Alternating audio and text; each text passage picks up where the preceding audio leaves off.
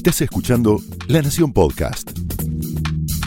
A continuación, todo lo que tenés que saber sobre tecnología con el análisis de Ariel Torres, Guillermo Tomoyose y Ricardo Sametban. Señales.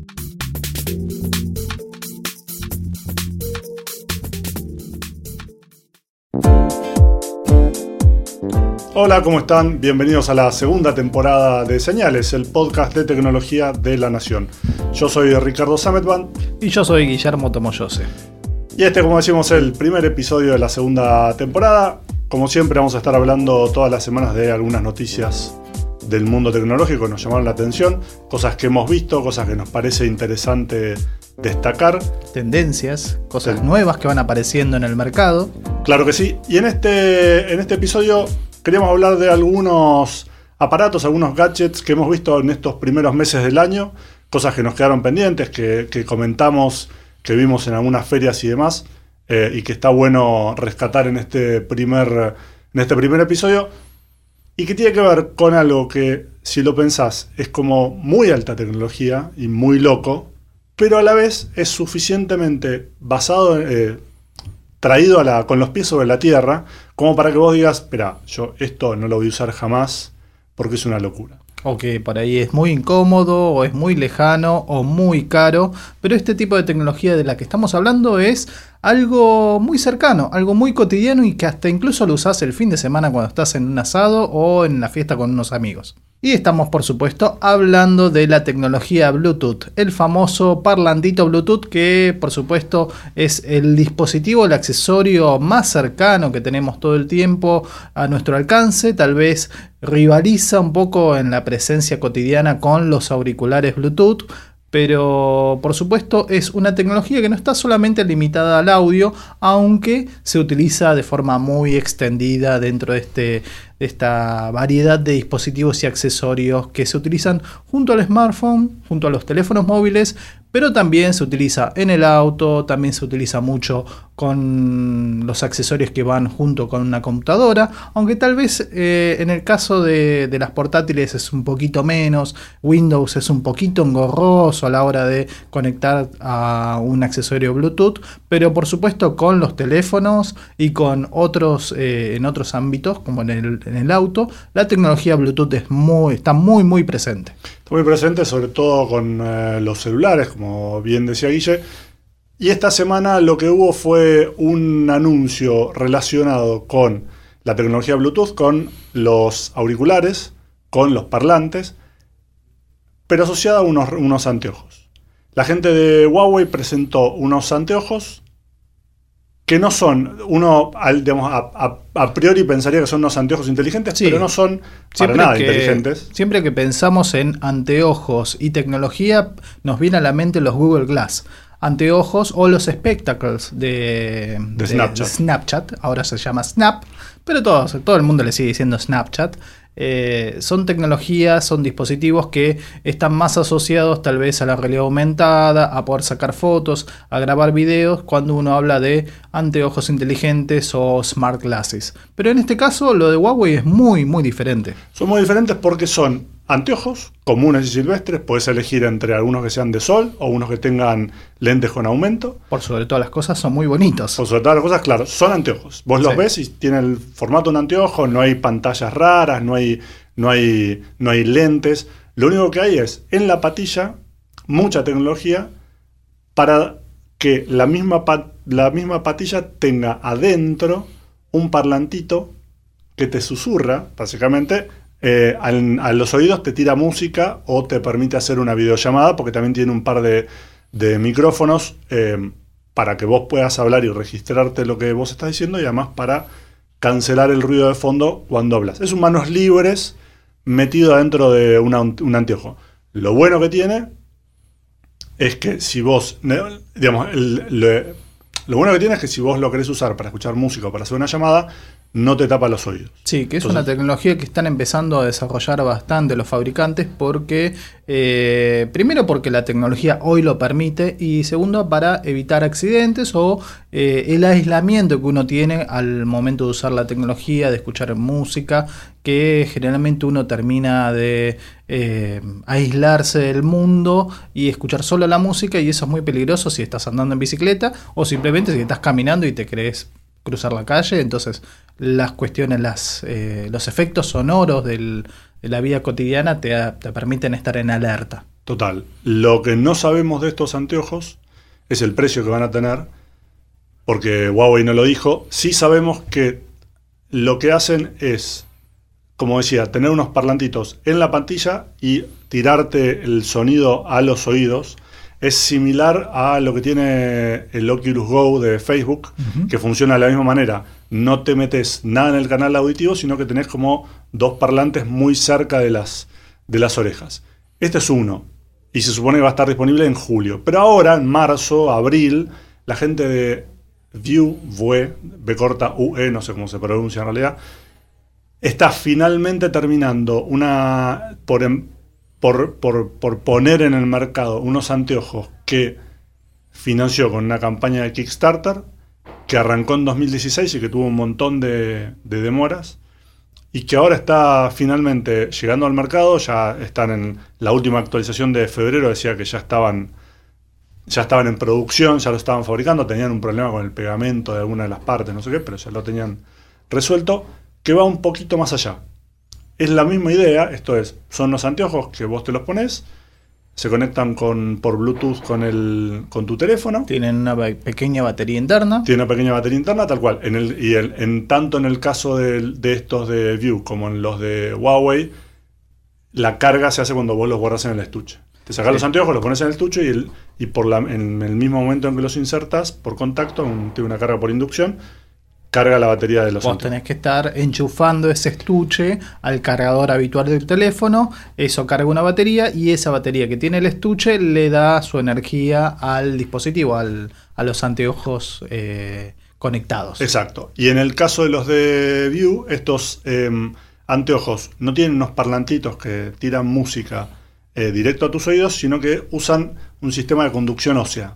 La idea es que que es algo que no, es, eh, no es único, no es exclusivo de estos, de estos anteojos, pero sí que por ahí es una, es una buena opción para usarlos. La idea es que cuando vos te pones las patillas contra el cráneo, es algo que se conoce hace bastante tiempo, vos podés hacer que la vibración de esas patillas repercuta dentro de tu, dentro de tu cráneo en el canal auditivo y vos escuches el sonido que no viene de afuera, sino que viene de adentro de tu cabeza, lo escuchas adentro de tu cabeza, y de nuevo estás em, liberando el, canal auditivo. Esto es, eh, digamos, no, no te tapas las orejas, con lo cual todo el sonido ambiente te llega. Lo bueno de eso es que no, no te aíslas del entorno. Lo otro bueno que tiene, a diferencia del de Huawei, al menos a priori, porque no se sabe, es que en el de Huawei, como son dos parlantitos que están muy cerca de tus orejas, pero no están metidos en tus orejas, puedes llegar a tener filtración de música hacia afuera. Entonces, así como a veces uno va en el colectivo o en el subte y hay alguien escuchando música muy fuerte, y vos decís, pará, si yo lo estoy escuchando desde afuera, tenés un problema porque está muy fuerte. En este caso, como en el caso de Huawei, como está afuera la música, la fuente de música, podría haber, podría suceder algo similar. En el caso de estos View, que salen, van a salir algo así de 200 dólares cuando estén disponibles comercialmente, te ahorrarías esto porque solamente suena dentro de tu cabeza gracias a la conducción ósea. Me acuerdo que hace unos años em, el G o Samsung tenían también algún sistema de auriculares parecidos, pero arrancaban en los dedos. Vos podías hacer alguna clase de transmisión apoyando la mano sobre algo y podías digamos, todo el sonido viajaba a través de tu brazo y finalmente llegaba a tu, a tu cabeza y lo escuchabas ahí em, sin que hubiera una fuente externa de sonido. También esta tecnología de anteojos inteligentes conectados con sonido mm, también no es novedoso, tal vez ahora llama mucho más la atención, pero por ejemplo el fabricante Bose, que es el que utiliza eh, distintos sistemas de audio personal, parlantes, auriculares y con muy alta eh, fidelidad, también tiene sus anteojos que cuentan con unos parlantes especiales, que también a su vez, como ellos son especialistas en el tema del sonido, que pueden eh, ofrecer una buena fidelidad de, la música transmitida a través del, de Bluetooth hacia estos, hacia estos eh, anteojos.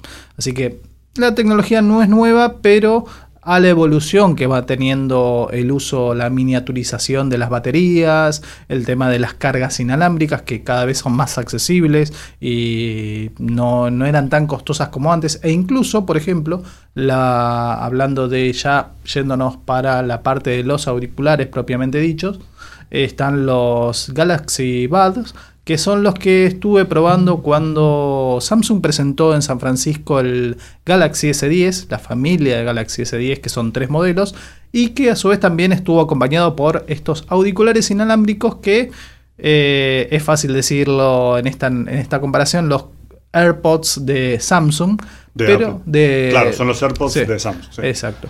Eh, son como los auriculares que no tienen cables, que tienen una pequeña batería interna, son independientes, eh, puedes tener uno u otro en tu mano y a su vez también tiene ese sistema de carga inalámbrica interna eh, dentro del estuche y a su vez también permite que ese estuche pueda tomar la carga del teléfono porque la nueva generación del Galaxy S10 además de recibir carga de forma inalámbrica, también puede darle carga a otros dispositivos, en este caso el estuche de los auriculares eh, inalámbricos Bluetooth, que, bueno, por cierto, los estuve probando, los estuve usando y me sorprendió mucho el tema de la cancelación de sonido, que son eh, una de las tecnologías que son imprescindibles para que eh, un anteojo inteligente de Huawei o los Bue o los Bose puedan funcionar en la vida cotidiana, porque aparte de tener parlantes, también tienen micrófonos,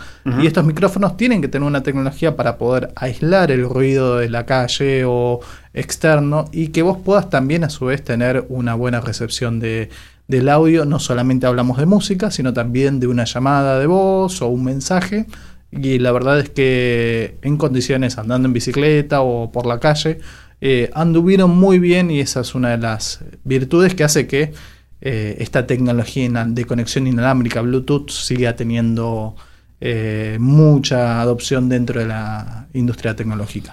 Con los, los Galaxy Buds de, de Samsung, como bien decía Guille, una de las novedades era que la misma cajita que los carga se podía cargar de manera inalámbrica. Eso fue en febrero. Hace poquito Apple renovó sus AirPods ¿no? con una segunda versión que ofrece como opcional una caja de carga inalámbrica con el mismo sistema que también funciona con los AirPods originales. O sea que si los tienen se pueden comprar la caja sola y tener esto que es muy cómodo, que es que vos la caja, la batería de la caja que a su vez recarga los auriculares, los puedes cargar con un cable o simplemente apoyándolo en cualquier cargador de por inducción. Está este estándar QI, QI latina, que puede, puede funcionar con cualquier dispositivo eh, compatible. O puedes usar el, un Samsung S10 o un Huawei P30, como el que presentaron esta semana, que, también. Los, dos modelos que permiten recibir carga y también compartirlo a otro dispositivo. Y que se suman al Huawei Mate 20, que fue el primero en en ofrecer esta carga reversa, que en su momento era como muy poco, muy poco práctica. al principio del podcast hablábamos de la gracia de estos anteojos que tenían cierta practicidad porque no, no, no, no intentaban hacer algo muy loco. Cuando salió el Huawei eh, Mate 20 con carga inalámbrica reversa, el comentario era, sí, está bien, yo le puedo dar carga a otro teléfono apoyándolo sobre este teléfono, pero es una carga muy ineficiente. Ahora, cuando lo que vos tenés que hacer es cargar algo tan sencillo como la batería pequeñita de unos auriculares, O ahí sí tiene sentido. O unos anteojos. O unos anteojos, o un reloj, algo de- baterías muy pequeñas que hace que el tiempo de carga, que es eh, uno de los talones de Aquiles que tiene la, la carga inalámbrica, eh, tenga sentido que en 5 minutos tengas la carga completa de tus auriculares, porque la batería de, que llevan esos dispositivos, por una cuestión física, son más pequeñas. Entonces, eh, en ese sentido sí sirve mucho para compartir la carga para los accesorios. Una cosa que también vi este año que me pareció bastante interesante por esto de ofrecer alta tecnología en un formato que vos dirías, bueno, lo puedo, lo puedo usar, son dos relojes. Uno, el de Wittings, la firma francesa que Nokia compró y después le devolvió al, al fundador. Se arrepintió en el camino. Sí. La- no, no le vieron el- el- la pata comercial tan, tan buena como Es esperaban. una, una firma muy especializada en accesorios para eh, vida cotidiana, pero a su vez enfocado en lo que es salud, en bienestar. eh, tienen balanzas, tienen termómetros, tienen relojes inteligentes, pero unos relojes inteligentes que emulan, o mejor dicho, prácticamente son relojes tradicionales, como un, con una malla, con un cuadrante, con agujas, pero con mucha tecnología adentro. Claro, son relojes analógicos. Hoy se les dice relojes híbridos. Es un reloj analógico, vos lo ves y parece un reloj tradicional. Y tiene una segunda complicación, como se le dice, que te lleva de 0 a 100 para marcarte cuán cerca estás de tu objetivo de pasos del día, por ejemplo. Todo lo demás lo registra con los sensores que tiene el reloj, pero no te los muestra. Te dice, no te voy a poner una pantalla en el reloj para que veas este tipo de cosas, míralo en el teléfono. Le mando los datos vía Bluetooth, mucho más cómodo, no tiene ningún sentido, me ahorro de poner una pantalla, te doy más batería. ¿Cuánta batería? Bueno, el Wittings Move, que es el, el- el último modelo, tiene una batería que dura un año y medio. Y es una batería de Común, botón. es una batería de botón, vos lo ves y es un reloj normal, es más chico que la mayoría de los relojes inteligentes que andan en 42 o 46 milímetros el... Que son el- los dos estándares, tanto para los para los Watch de Apple como para los eh, Galaxy eh, Watch de, de Samsung y los restantes modelos de, de- de relojes inteligentes. Bueno, en el caso de Wittings está entre 38 y 40. Poco más chico, es más finito. Entonces vos te lo pones y es un reloj común. Cuando querés ver algún dato como los pasos que diste, qué bien, eh, cuán bien dormiste, eh, pulsaciones y qué sé yo, lo mirás en la, en la aplicación. Y en el caso de, hay un modelo de, de Wittings que es el Move SG, que sale 130 dólares, el, el que, que tiene una, la posibilidad de tomarte un electrocardiograma. Apoyando dos dedos sobre el, el cuadrante, de la, el bisel de la, del reloj, te toma, te genera un, electrocar- un electrocardiograma, algo que hasta ahora solo ofrecía el, el último Apple Watch. Y nada, la, lo- la virtud es que es más barato, no se le acaba la batería antes. De nuevo, no te, no, te, no te muestra el electrocardiograma en la pantalla del reloj, porque no tiene, dice, bueno, no, míralo, míralo en el, en el teléfono, que ya tiene una pantalla, le mando los datos. Que lo sincroniza a través de una conexión Bluetooth de bajo consumo, que es una variante de la conexión Bluetooth que justamente aprovecha o optimiza el uso de la energía que su- suele ser utilizado por estos dispositivos que eh, su mayor virtud es la gran autonomía que tienen en, en la batería.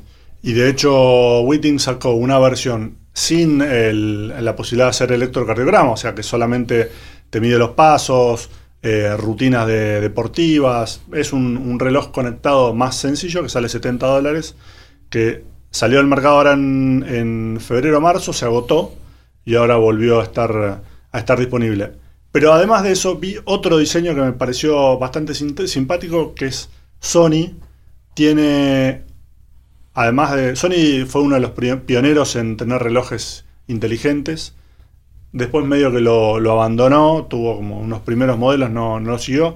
Tiene un reloj hecho de tinta electrónica muy bonito, que es un reloj que no hace nada más que ser un reloj, pero como el cuadrante, o sea, el dial y la malla están hechos de tinta electrónica, vos podés elegir un diseño e ir cambiándolo. Y lo que presentaron ahora es una cosa que se llama Buena, W-E-N-A, pero tranquilamente como Buena, que es el Buena Wrist. Hay dos versiones, el Pro y el Active, que es una malla inteligente.